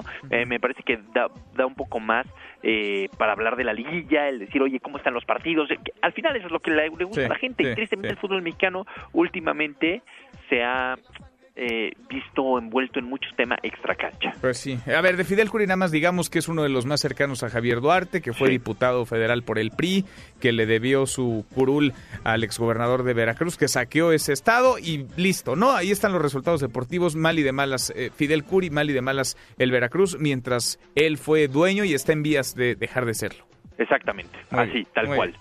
¿no? Y que no ha pagado sueldos en No los pagado. últimos eh, torneos y que por eso eh, la federación le ha tenido que prestar dinero y ese es uno de los pretextos, o, o bueno, no de los pretextos, sino de, de- de las normas de decir, oye, yo te presté dinero y no me has pagado a mí, te voy a desafiliar. Pues sí. Dicho Tal pues, cual. dicho pues lo anterior, Nico, vamos a lo verdaderamente importante. Lo verdaderamente importante es que mañana ya tenemos semifinales, Necaxa contra Monterrey, que presume será un partidazo por todo lo que representa, eh, porque no va a ser un partido normal. Yo creo que eh, Monterrey parte como favorito, no solamente lo digo yo, sino las casas de apuesta, y Necaxa va a poder aprovechar que la presión esté en otro lado para sacar un buen resultado, ¿no? Porque en el Necaxa contra Querétaro, pues sí, de alguna manera tú decías, bueno, pues Necaxa puede ser favorito. Aquí sí hay, un claro favorito que es Monterrey. Pero pues eso luego le sirve a Necaxa para decir, oye, pues nadie confía en nosotros, venga. Y en una de esas echan a, a Monterrey. ¿Recuerdas que se enfrentaron la liguilla pasada, pero en cuartos de final? Y pasó Monterrey, pero por mejor posición en la tabla. Ahora esa ventaja la tiene el equipo de, de Necaxa. Toda la razón, Nico. Empataron y echado para atrás. Me acuerdo muy bien de ese partido en Monterrey. En Monterrey, porque allá fue la vuelta. Pues avanzan por la posición en la tabla, el gol de visitante, todo Sí. ese rollo, ¿no? Pero ahora, pues es otra historia. Vamos a ver, vamos, Vamos. a ver. Ya haremos la quiniela mañana, ¿eh? Por cierto. Mañana, mi- mañana, miércoles, pero bueno, por lo pronto ya estamos eh, listos con la primera semifinal y recordar que la otra semifinal es América contra Morelia, abriendo en, en Morelia y cerrando en el Estadio Azteca el día domingo. Que por cierto, eh, Necaxa tuvo que jugar contra Monterrey miércoles y sábado porque el domingo ya está el vuelo de Monterrey para el Mundial de Clubes. Qué locura. Qué cosa. Si el Monterrey avanzara a la final, toco madera. Se si nos mueve Monterrey todo, ¿no? a la final, se mueve todo. Se nos mueve todo, se, se nos mueve todo, Manuel, pero bueno. Oye, eh, dices, Monterrey favorito en el Monterrey, en el Rayados. Sí. Necaxa, en el Morelia América, ¿cómo ves las América cosas? es favorito, eh, según la- las casas de... Yo ya no, no te doy mi opinión porque siempre que te la doy me siento atacado, entonces me baso en momios. y este Suelen y- equivocarse entonces los momios. Pues bueno, sí, también es parte del juego, pero sí ponen al América... Es más, el América es más favorito que, que Monterrey para llegar a la final. El América es favorito para ser campeón, ¿no? Sí, para ser campeón. sí, Porque tiene verdad. muchos aficionados, Nico. Pues bueno, y también Y porque ya, ya recuperó equipo, hay muchas cosas. Bueno. ¿Tú crees que va a ser campeón el América? Yo creo que entre Monterrey y América. Qué bárbaro. Eso es lo que quería yo escuchar, Nico. No que estés hablando a mis rayos del Necaxa. Eso es lo que quería. Tal cual, eso es lo que quería escuchar. En un ratito los, los vamos a estar escuchando y acompañando a las 3 de la tarde. A las 3 se marca claro por MBS Radio. Te deberías de venir un día al programa, Manuel. fíjate. Invítame. Sí, sí, ahora que, que Necaxa llegue a la final, te invitamos para que... ¿Puedo ir con con mi playera del Necaxa? Sí, puedes venir Ok. como quieras. Entonces sí voy. Órale, pues. Abrazo, Nico, gracias. Con gusto. Un abrazo, Manuel. Saludos. Nicolás Roma y con los deportes. Pausa antes, una vuelta por el mundo de la mano de mi tocayo Manuel Marín y volvemos. Hay más en esta mesa, la mesa para todos. Internacional. La celebración de los 70 años de la OTAN inició con el enfrentamiento entre Estados Unidos y Francia. El presidente Donald Trump criticó a su homólogo francés Emmanuel Macron luego de que éste asegurara que la organización militar se encuentra en estado de muerte cerebral. Es una declaración muy insultante. Es insultante hacer una declaración como esa. Es muy, muy, muy desagradable para los 28, para los 28 países. Uno no puede ir por ahí haciendo declaraciones de este tipo sobre la OTAN. Es irrespetuoso. Nadie necesita la alianza más que Francia. Y por eso creo que cuando Francia hace una declaración sobre la OTAN como esta es una declaración muy peligrosa para ellos. Nuevo revés para el presidente Donald Trump. Un tribunal federal de apelaciones ordenó a dos bancos proporcionar la información de sus cuentas bancarias al Congreso, en medio de la investigación o impeachment con el que los demócratas buscan sacarlo de la presidencia antes de las elecciones del próximo año. Tu opinión cuenta y a nosotros nos interesa. Llámanos del interior de la República al 01800-202-1025. Síguenos en Twitter, arroba M. López San Martín. Hashtag Mesa para Todos. Este podcast lo escuchas en exclusiva por Himalaya.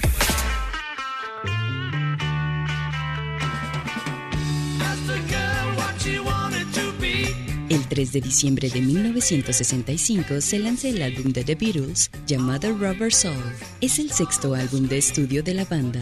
Fue producido por George Martin y grabado en solo cuatro semanas. El álbum fue descrito como un logro artístico importante de la banda, teniendo un amplio éxito comercial y de crítica.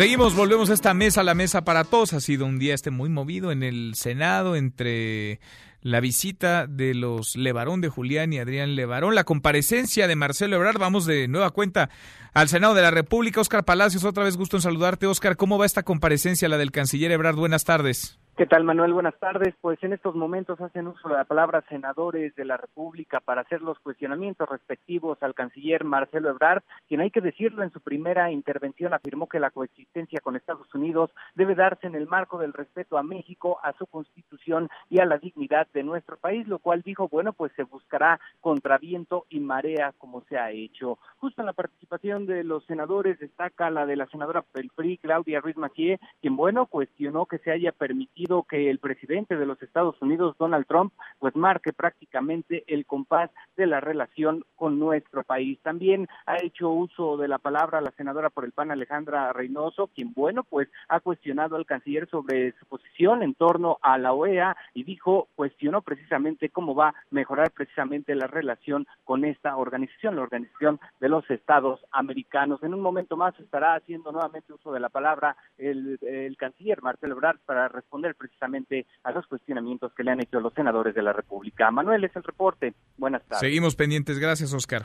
Hasta luego. Hasta muy pronto. Y yo le agradezco mucho a propósito de esta comparecencia y también del balance que se hace a un año ya de arrancada la administración en materia de política exterior y particularmente de lo que ha marcado a este gobierno, al del presidente López Obrador, que no había sido prioridad para otros gobiernos. América Latina y el Caribe. Vaya que ha habido además convulsiones en América Latina, vaya, en América Latina, vaya. Evo Morales, expresidente de Bolivia, está asilado en nuestro país de ese tamaño. La convulsión. Le agradezco mucho al subsecretario para América Latina y el Caribe de la Secretaría de Relaciones Exteriores, Maximiliano Reyes, que platique con nosotros esta tarde. Muchas gracias, subsecretario. ¿Cómo estás, Max? Buenas tardes. Gracias, Manuel. Muy buenas tardes. Eh, a tus órdenes. Es un gusto platicar contigo Gracias. y con tu auditorio. Igualmente, ¿cómo ves un balance, un corte de caja de este primer año de gobierno en materia de política exterior y lo que toca particularmente a América Latina y al Caribe? Pues mira, el saldo es muy favorable. Lo acaba de comentar el canciller. La presencia internacional de México hoy es más fuerte que nunca. Nuestra relación con Estados Unidos, a pesar de lo compleja que es y de los retos permanentes y recientes que ha enfrentado, está en muy buenos términos. El tratado de libre comercio renegociado está a punto de aprobarse en Estados Unidos y bueno, pues en América Latina y el Caribe eh, retomando el liderazgo que en los últimos 18 años eh, se había se había perdido. ¿En dónde estábamos y en dónde ves tú que nos encontramos hoy en términos de liderazgo en la región y también cómo ves hoy América Latina porque hemos platicado en otras ocasiones de lo que sucede pues en Bolivia sí pero además es Chile Argentina Brasil Colombia y ni se diga el tema migratorio Centroamérica. Pues mira, en, en la región logramos materializar el Plan de Desarrollo Integral, instrumento multilateral para atender las causas de la migración con Honduras, Guatemala y El Salvador. Vamos a encabezar la presidencia pro tempore de CELAC el próximo año. En el 2021 vamos a ser sede de la décima reunión del mecanismo de Tuxtla. Eh, vamos a ser eh, presidentes también de la Conferencia Regional de Migración. El próximo año vamos a ocupar el asiento de la región en el Consejo de Seguridad de Naciones Unidas. Eh, entonces, bueno, pues estamos más presentes y más eh, eh, encabezando más que más que nunca. Y bueno, pues sí, la región se ha convulsionado recientemente por distintas causas en cada país. Yo diría que hay un hartazgo eh, social por el agotamiento del modelo económico neoliberal que eh, privilegia las cifras macroeconómicas por encima del bienestar de la población. Ese ha sido el origen de las protestas en Ecuador, en Chile, un poco en Colombia, eh, y por otro lado, pues Bolivia con cuestiones eh, políticas que ya hemos platicado reiteradamente. Sin duda. Ahora, vendrá un año eh, pues clave, determinante, y México indudablemente estará jugando un rol protagónico. Lo ha tenido ya en la región, pero me imagino pisarán el acelerador a fondo. ¿Qué hacer con la OEA, por ejemplo? ¿Qué hacer con una organización de los Estados Americanos que ha sido tan criticada últimamente por parte de algunos países de la región? Una organización que parece pues hace política y toma partido en algunas ocasiones. El caso de Bolivia es uno eh, representativo. ¿Qué hacer cuando, pues en teoría, eh, vendrá un proceso para decidir si se mantiene el liderazgo actual, el de Luis Almagro, si se va, si llega alguien nuevo, si alguien ocupa esa posición. ¿Qué, qué hacer en términos de política exterior? ¿Tiene México ya una decisión tomada?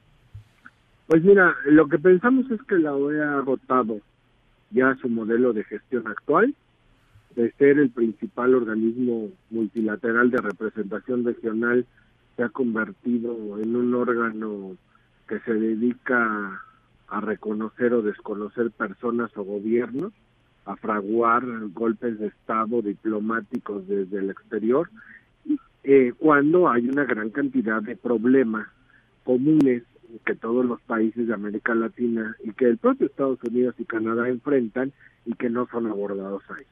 Entonces pensamos que debe reformarse sustancialmente eh, y, y pues bueno, es paradójico que la OEA haya intervenido en Bolivia argumentando la no reelección y Luis Almagro esté buscando su reelección, ¿no? O sea, esa es una muestra clara de lo descompuesto que está la organización. Entonces, con esto que nos dice, queda claro que México no apoyaría la reelección de Luis Almagro.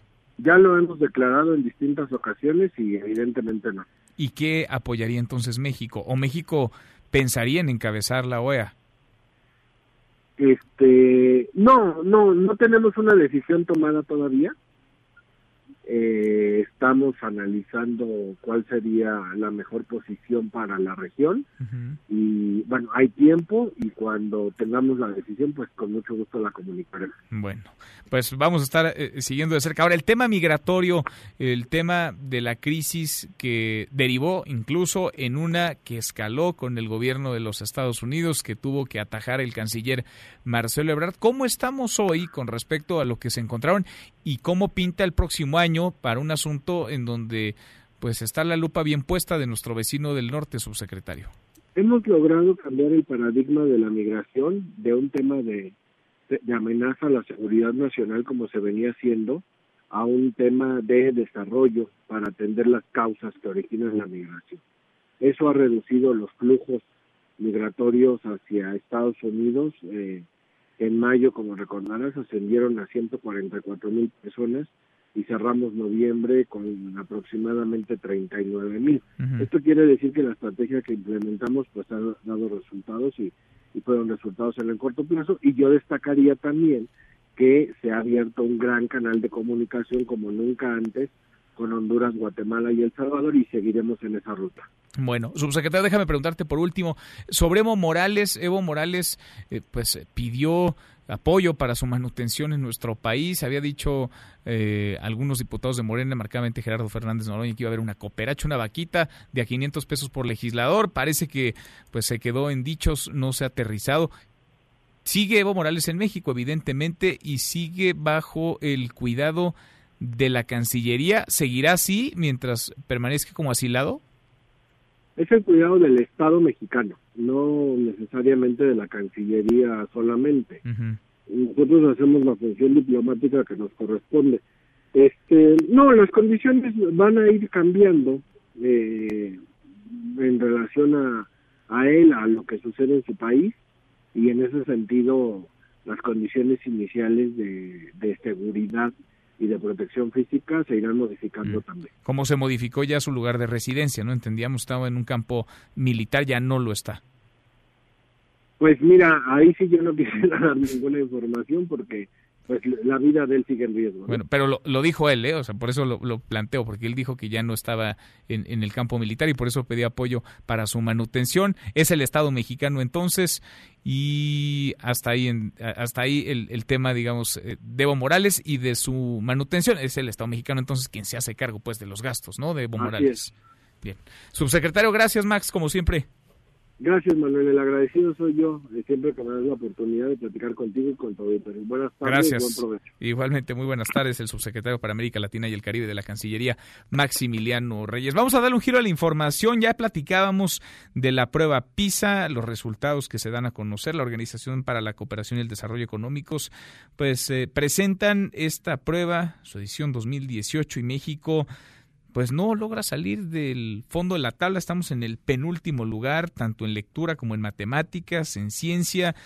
Parece que ni las políticas educativas, ni los modelos, ni las reformas han logrado eh, pues eh, generar transformaciones y cambios. Ahora se hace una nueva reforma o contrarreforma educativa. Quizás se requiera tiempo, pero hasta ahora pues lo hecho no, no funciona, no le ha servido en términos de la evaluación presentada a las niñas, a los niños, a los mexicanos. Yo le agradezco mucho que platique con nosotros esta tarde Alexandra Zapata, la directora general adjunta del IMCO. Alexandra, qué gusto, ¿cómo estás?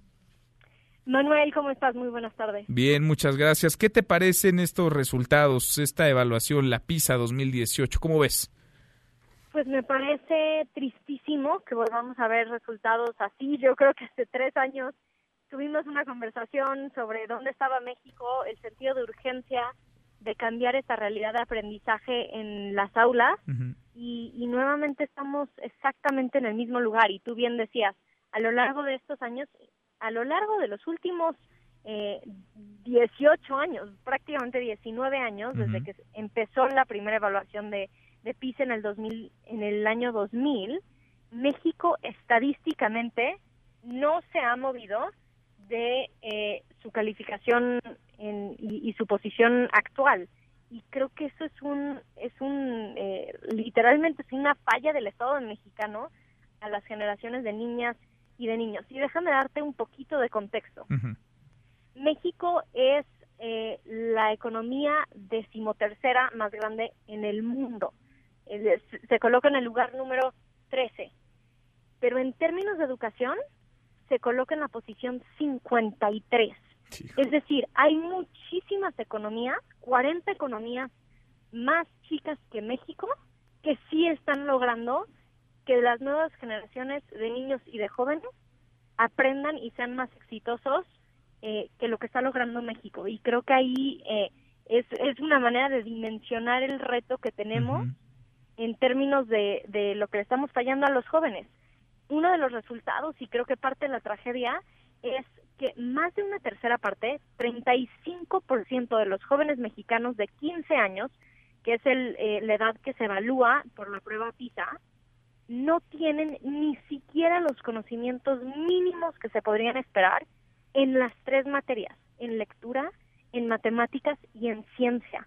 Una tercera parte de nuestros jóvenes no llega ni siquiera a esa línea base. Y, y, la tra- y parte de la tragedia, Manuel, es que estos resultados vuelven a confirmar que son justamente los jóvenes que vienen de familias más pobres, con menos oportunidades, los que reciben o, o los que tienen eh, las condiciones de aprendizaje más precarias. Es decir, en un modelo en donde la educación pública debería de generar oportunidades para todos y garantizar que no importa dónde nazcas en este país y no importa los recursos que tenga tu familia, que la educación pública te va a generar una escalera de movilidad social que te permita tener sueños enormes y pensar en un futuro eh, mucho mejor del que tuvo a lo mejor tu familia. Y desde no ella ya están en en desventaja, ¿no? Desde ella van en, en desventaja y es muy complicado porque tendrán toda una vida de, de desventaja, Alexandra. Ahora, ¿cómo identificar a lo largo de estas evaluaciones, pues en dónde están las fallas o quizás están identificadas ya, pero qué impotencia y qué desesperación que sabiendo viendo estos resultados, pues eh, volvamos a aparecer una y otra y otra vez en los lugares de hasta abajo, ¿no? Y que parezca que esto no cambia, no se transforma y que permanece la educación en medio de la grilla política como botín incluso de algunos grupos o partidos. Sin duda, Manuel. Y yo te diría que uno de los focos rojos es eh, que estas brechas no solo no se cierran, sino se acentúan a lo largo de las trayectorias académicas de los niños y los jóvenes en México. Una etapa crucial para poder cerrar estas brechas es la primera infancia, de los 0 a 3 años. Ahí hay una oportunidad de oro para que niños que no están en, en condiciones óptimas eh, cuando nacen en familias que no les pueden brindar muchas oportunidades, encuentren en la educación inicial una oportunidad de cerrar esas brechas. Desafortunadamente, en práctica, lo que estamos viendo en la política pública es que la falta de educación inicial universal, eh, las cancelaciones recientes de las estancias infantiles, todo eso hace que estas brechas se aumenten todavía más. Otra vez que sean los niños con menores oportunidades, los que los que vienen de las familias más vulneradas, los que nuevamente enfrentan un- una situación eh, complicadísima para poder cambiar eh, su, su trayectoria y que no sea eh, realidad esta frase que decimos muchas veces los mexicanos de que origen es destino. Hoy en México sí lo es Eh, y creo que al ver estas, al ver estos resultados tenemos que tener como mexicanos un sentido de urgencia de la necesidad de invertir en educación en todos los niveles, en garantizar que las escuelas para todos los mexicanos tengan todas las condiciones que se requieren para un para un aprendizaje, eh, garantizar que estas estas condiciones sean también justas y y que eh, generen espacios de aprendizaje en las comunidades más pobres de México, que garanticemos que los maestros tienen los, los recursos para poder impartir clases y generar, eh, otra vez, vuelvo a hacer hincapié en la, en la palabra aprendizaje, porque aunque México ha logrado, y esto es uno de los hallazgos del estudio, ha logrado que más jóvenes eh, estén en la escuela a los 15 años, es decir, ampliar la cobertura, y esto sin duda es una buena noticia, lo que no ha logrado es que esos años de más escuela se traduzcan en mayor aprendizaje. No es suficiente nada más garantizar que nuestros jóvenes vayan a la escuela. Tenemos que garantizar, y, y la política educativa tiene que garantizar, que todo ese tiempo que pasan en la escuela se traduzca en mayores conocimientos, mayores habilidades y que les permitan ir a enfrentar un, un mundo no que sabemos que no solo es ultra competitivo, pero en donde 30 y, eh, eh, perdón, 52 países están teniendo mejores resultados que México. Y ese es el mundo que van a enfrentar nuestros jóvenes. Hoy tienen 15 años, pero en, en un par de años más ya van a estar buscando empleo, viendo, eh, teniendo, enfrentando el reto de, de sus carreras profesionales y eso es lo que les espera. Sin duda. Ahí están los datos, las cifras. Híjole, qué panorama este, ¿no? Triste y retador sobre todo. Alexandra, sigamos platicándolo y gracias como siempre. Gracias a ti, Manuel, por el espacio y ojalá, de verdad, que en tres años eh, podamos volver a hablar y, y contar una historia bien distinta. Ojalá, ojalá. ¿Qué más quisiéramos? Gracias, Alexandra.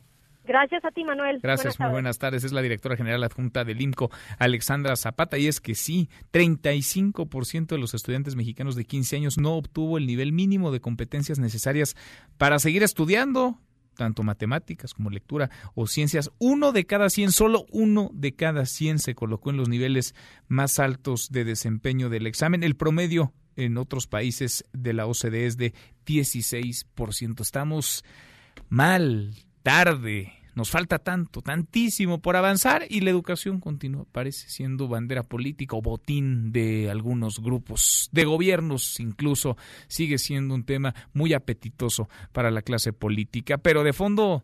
De fondo estamos muy mal, seguimos muy mal. Cruzamos la media ya a la hora con 33. Pausa y volvemos con un resumen de lo más importante del día esta mesa, la mesa para todos. No te levantes. Podrías perder tu lugar en la mesa para todos. Con Manuel López San Martín. Regresamos. Este podcast lo escuchas en exclusiva por Himalaya.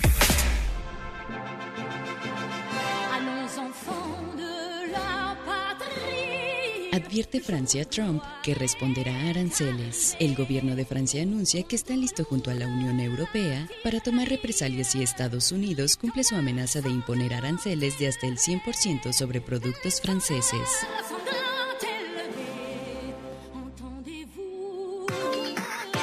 Seguimos, volvemos a esta mesa, la mesa para todos, cruzamos la media ya, la hora con 34 le entramos a un resumen con lo más importante del día. Resumen. Resumen. Bueno, tras el récord de 127 homicidios durante el pasado domingo primero de diciembre, hoy el presidente López Obrador en la mañanera descartó modificar su estrategia de seguridad, así lo dijo. Lo que quieren, con todo respeto, es que regresemos ¿sí? al uso de la fuerza y apostar a las limpias, al exterminio, a el mátalos en caliente. Eso no. Esas políticas fascistoides, no.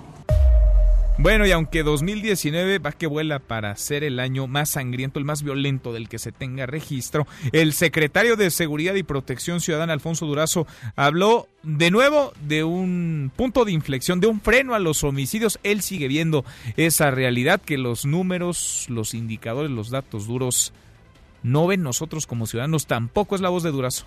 Nosotros hemos hablado en algún momento, efectivamente, de un punto de inflexión en el que por tres meses consecutivos la estadística registraba una tendencia a la baja. Pero no obstante que en algún momento vuelve a retomar su tendencia al alza, sí podemos decir que hemos logrado contener la tendencia de crecimiento de los dolosos.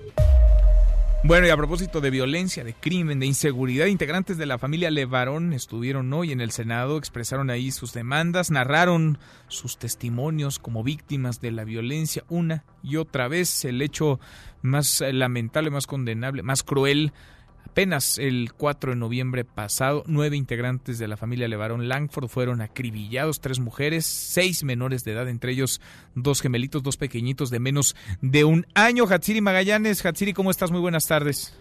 ¿Qué tal, Manuel? Muy buenas tardes. Pues fíjate que ha terminado ya esta reunión en el Senado de la República, eh, esta reunión que fue encabezada por el senador Emilio Álvarez Casa y quien convocó precisamente a los familiares de varón lanzaron quienes lanzaron justamente un reclamo ante la incapacidad dicen pues de los senadores y de los diputados también para garantizar la seguridad de los mexicanos. Durante este encuentro Julián Levarón lanzó un llamado a la unidad y hacer a un lado las diferencias políticas para regresarle la paz a este país.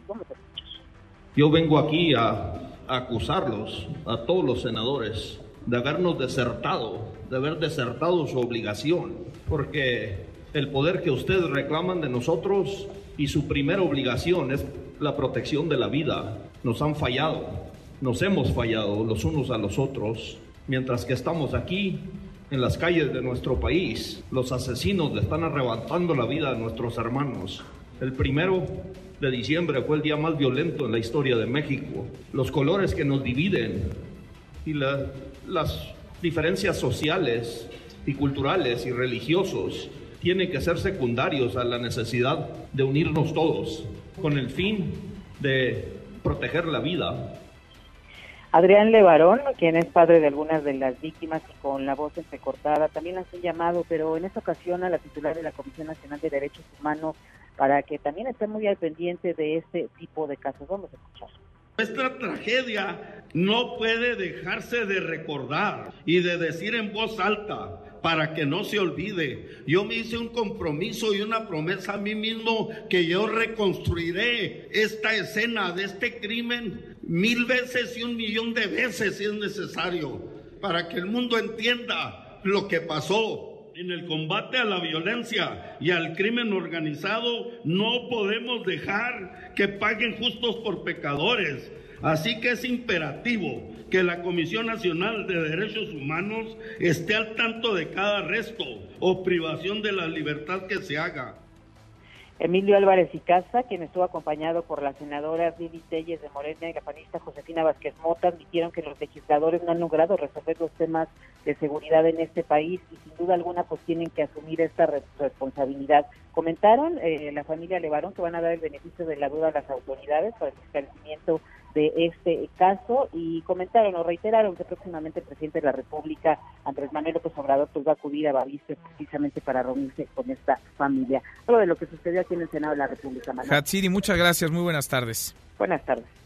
Sí, ayer nos lo decía Julián Levarón justo al término de la reunión con el presidente en el Palacio Nacional. Dentro de un mes, o al menos eso les dijo López Obrador, dentro de un mes estará en Bavispe, Sonora, con ellos. En la sesión de hoy en el Senado de la República se guardó un minuto de silencio por el asesinato de Abril Pérez. Por su parte, en el Pleno de la Cámara de Diputados se aprobó por unanimidad un exhorto para que las autoridades de la Ciudad de México investiguen este homicidio impunidad total. Solo uno de cada diez homicidios dolosos recibe castigo. Nora Bucio, cuéntanos, Nora, ¿cómo estás? Muy buenas tardes. Manuel, te saludo con gusto y te comento que la organización Impunidad Cero presentó los indicadores sobre impunidad en homicidio doloso en México, reporte 2019, en el que evidenció que solo en uno de cada diez homicidios dolosos se castiga al responsable. En la presentación del informe realizado por el investigador Guillermo Cepeda, se evidenció que la entidad donde existe mayor impunidad en el homicidio doloso es en Morelos, con 99.6% de delitos sin castigo, seguido por Chiapas con el 99% y Oaxaca con el 97.8%. De acuerdo al estudio, este indicador es preocupante, según refirió Guillermo Cepeda Lecuona, investigador y miembro de Impunidad Cero, porque de no atenderse el homicidio doloso no solo se convertirá en epidemia, sino que aumentará el problema y no habrá manera de revertirlo.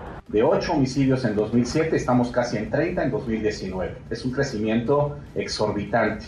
Después de un respiro en 2013, 2012, 2013, en donde hubo una baja. Finalmente, esta organización subrayó que México se ubica entre los países más violentos del mundo en términos de homicidios, con una tasa de 24.8 por cada 100.000 habitantes, lo que lo ubica en la duodécima posición con una cifra muy similar a la observada en Colombia, mientras que en el caso de los miembros de la Organización para la Cooperación y el Desarrollo Económico, México es el país con la tasa más alta en este delito. Manuel, la información. Gracias, muchas gracias Nora, muy buenas tardes. Y le decía, es un día este muy movido en el Senado, ya íbamos con el reporte de la familia Levarón que estuvo ahí, pero también hoy vía Fast Track, Comisiones Unidas de Trabajo y Estudios Legislativos Segunda avalaron la iniciativa de Napoleón Gómez Urrutia, senador por Morena, que prohíbe prácticamente todas las formas, todos los esquemas de outsourcing y lo tipifica incluso como crimen organizado.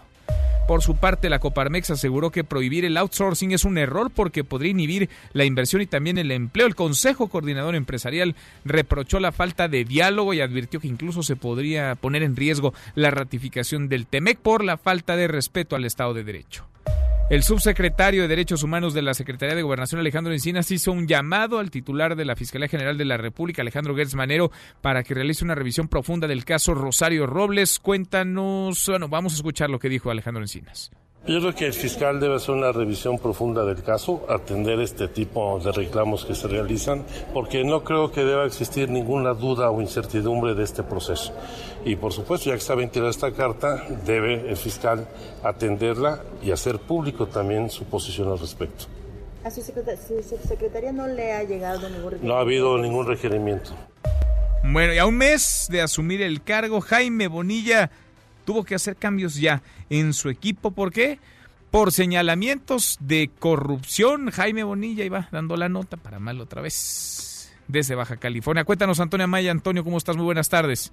Hola, ¿qué tal Manuel? Te informo que en apenas un mes de gobierno de Jaime Bonilla Valdés se registró un escándalo de corrupción, ya que la ahora exsecretaria del Bienestar, Cintia Giselle García Soberanes, fue denunciada luego de que se diera a conocer a través de medios locales que la exsecretaria había recibido dinero antes de que el actual gobierno entrara en funciones.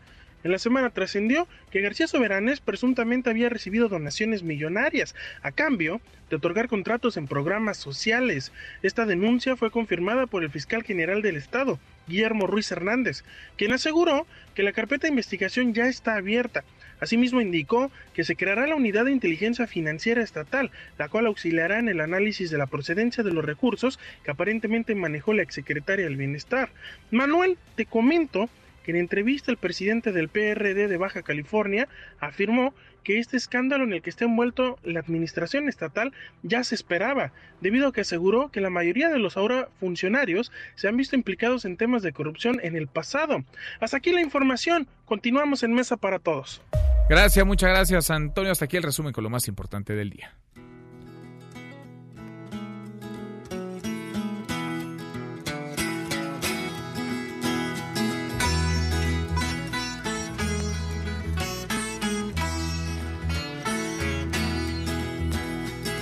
José Luis Guzmán Miyagi, todos los días, hasta ahora en esta mesa para todos. ¿Cómo te va, Miyagi? Muy bien, Manuel, ¿y a ti? Bien, ¿qué estamos escuchando? Estamos escuchando ni más ni menos que a The Beatles. Sí. Porque hoy se cumple un año más de que en 1965 salió a la venta un álbum que es revolucionario en todos los aspectos. El álbum se llama Rubber Soul y esta canción que tú escuchas dura apenas dos minutos con cinco segundos. Cortita. Compuesta por John Lennon, es rompe con muchísimos esquemas. A ver, ¿cómo cuáles? Por primera vez se escucha un instrumento que no es occidental en el rock. que es una cítara que toca George Harrison. Sí. Que escuchas tú por ahí. Es la primera canción popular, o digamos pop, que aborda abiertamente el tema de la infidelidad. Es la primera canción también. Ahora estamos repletos de esas De canciones. esas canciones es puro reggaetón. Ahora, este es la primera que hace referencia directa a las drogas. Porque en esta época los Beatles ya eran muy pachecos. De hecho, habían iniciado en junio pasado, Bob Dylan tuvo la, la- la- la ocurrencia de presentarles la marihuana. Y dicen que el primero que fumó y se acabó un cigarro casi de dos fumadas fue Ringo Starr. Se la presentaron y se cayó bien con la Y se, marihuana. y se llevaron re bien. De hecho, todo el disco, dicen los críticos, huele a cannabis, todo el Rubber Soul. Y de hecho, por eso se considera quizás como uno de los parteaguas en la música popular y quizás este, en la historia de Occidente, porque es la primera vez que un grupo de rock abiertamente acepta estar consumiendo drogas. Y todo eso lo escupo en dos minutos. Todo eso cabe en dos minutos con cinco segundos, que es lo que duró esta canción original de John Lennon, que se llama Norwegian Good. Y todo esto porque hoy, curiosamente, hoy precisamente un niño que para ayudarse en la escuela secundaria, no digo que esté bien, Ajá. pero siempre se me curioso, ¿Qué hizo? vendía brownies con mota En la escuela en la secundaria. secundaria. Órale. No, no, no ha confesado aún cuánto tiempo llevaba metiendo los brownies con mota en la Escuela Héroes de Chapultepec, ahí en Puebla. Y, lo- y si los preparaba él o recibía apoyo Exacto. o ayuda de sus papás. O, o ya formaba parte del cártel de la maicena o algo así, no sé, la neta. Pero el- el- la cuestión es que hoy el tema de las drogas, Ajá. y particularmente la marihuana, sigue en la mesa. Los Beatles también fueron los primeros a firmar un documento el cual eh, eh, solicitaban la despenalización de la mota en, en- bueno, de la marihuana en el Reino Unido. Mira. Entonces, y todo esto viene porque uno de los grandes pendientes de esta administración ha sido precisamente entrarle al tema de la despenalización de la Para allá marihuana el mundo, además. que está reportando ganancias millonarias en, en- en Colorado, por ejemplo, sí. en California, o también ya está despenalizada, que incluso se ha convertido ya en tema recurrente de bromas y sátira en series como South Park y Los Simpson. Entonces, la expresión de la marihuana es, digamos, el tema, y México, México otra vez está quedando atrás. Están las iniciativas presentadas, están las resoluciones de la propia Suprema Corte de Justicia de la Nación que ha tenido que legislar ante el impas que se vive tanto en el Senado como en la Cámara de Diputados. A ver a qué horas. A ver a qué horas. La propia secretaria de Gobernación, Olga Sánchez Cordero, ha dicho que es una prioridad, pero pues a un año no se ve claro todavía. Así es. Gracias, Miyagi. Gracias a ti, Manuel. José Luis Guzmán Miyagi. Pausa y volvemos además en esta mesa, la mesa para todos.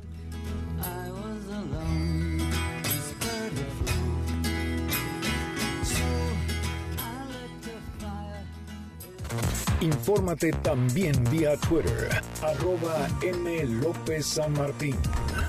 Llámanos, teléfono en cabina 5166-1025. Este podcast lo escuchas en exclusiva por Himalaya.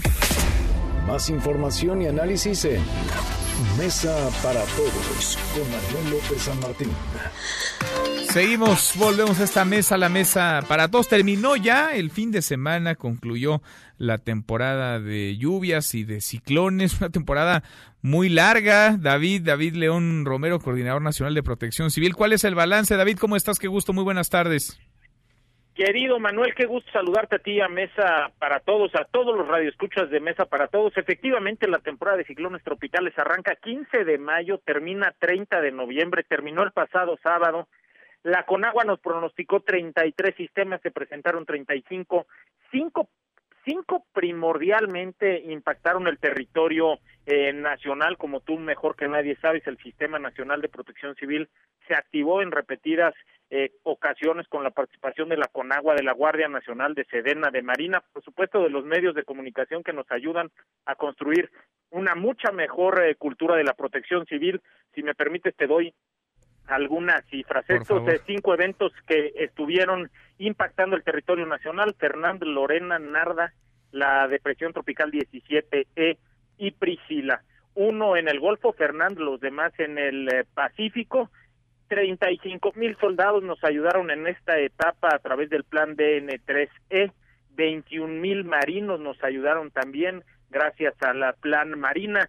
15 mil electricistas de Comisión Federal de Electricidad nos ayudaron a restablecer el servicio eléctrico en aquellas zonas que se vieron afectadas. 20, eh, 44 fallecidos, 44 personas eh, perdieron la vida, 79 heridos, 33 declaratorias de emergencia, 16 declaratorias de desastre, asistimos directamente a 190 mil personas de 190 municipios de 13 estados prioritarios. Eh, Manuel, está una extraordinaria oportunidad para cerrar la temporada, informar, solidarizarnos con aquellos eh, que se vieron afectados por esta temporada, reconocer, por supuesto, y agradecer a los integrantes del Sistema Nacional de Protección Civil y registrar para encarar los próximos retos con una eh, mucha mejor coordinación. Si me permite, debo destacar eh, la ayuda humanitaria que enviamos a Bahamas, que envió el gobierno de México a Bahamas por el paso del huracán Dorian, este categoría 5, eh, un buque de la Armada de México zarpó con aproximadamente 70 toneladas eh, durante esta temporada para ayudar a nuestros hermanos de Bahamas que se vieron afectados. Y también me parece que es importante resaltar que el día de hoy eh, la Coordinación Nacional de Protección Civil pertenece a la Secretaría de Seguridad, que el pertenecer a esta Secretaría nos ha permitido eh, fortalecer nuestra gestión y nuestra relación desde el Gabinete de Seguridad todos los días, como nunca había sucedido antes. El presidente solicita un reporte de protección civil, dirige personalmente las acciones, da seguimiento a esas acciones, eh, coordinado por supuesto el gabinete por el secretario Durazo, y eso nos ha ayudado a estar mucho mejor eh, prevenidos y preparados ante las emergencias que se pueden presentar en el territorio nacional, reconocer también a las unidades municipales y estatales de protección civil. El reto ahora en Manolo, enfrentar de manera adecuada esta temporada invernal, sus frentes fríos, sus bajas temperaturas, la alta precipitación pluvial que tendremos derivado de esto y fortalecer día con día este sistema eh, en el que participamos todos, Manolo. Esta temporada invernal que ya arrancó, ya estamos con los frentes fríos, David, termina una cosa, empieza la otra. En términos de los daños, un año eh, que no reporta tantos, ¿no? Como otros con respecto a afectaciones, sobre todo provocadas por huracanes. Es correcto, eh, tenemos aproximadamente estas 50 declaratorias de emergencia contra las cerca de 150 que tuvimos el, eh, la temporada anterior, es decir, el año anterior, 150 versus 60 más o menos sumadas declaratoria de emergencia y desastre. Afortunadamente hubo una buena coordinación, un buen trabajo de todos, pero también debemos de decir que la temporada fue generosa con el territorio mexicano al solo presentarse estos cinco sistemas que impactaron el territorio. Sin duda. David, gracias como siempre. Un abrazo y gracias por tomarme el teléfono. Otro de vuelta, al contrario, gracias a ti. Es David León, el Coordinador Nacional de Protección Civil. Ya mero nos vamos, revisamos lo último la información. En tiempo real, universal. Avanza en comisiones del Senado regulación del outsourcing. El Heraldo de México. Fatal la resolución del juez en el caso Abril Pérez, afirma la secretaria de Gobernación.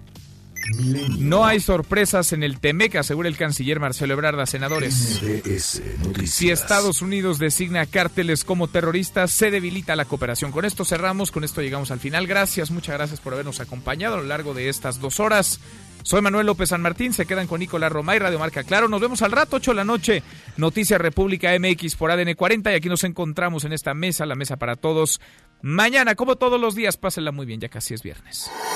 MBS Noticias presentó Mesa para Todos con Manuel López San Martín. Un espacio donde todos tienen un lugar. Este podcast lo escuchas en exclusiva por Himalaya. Si aún no lo haces, descarga la app para que no te pierdas ningún capítulo. Himalaya.com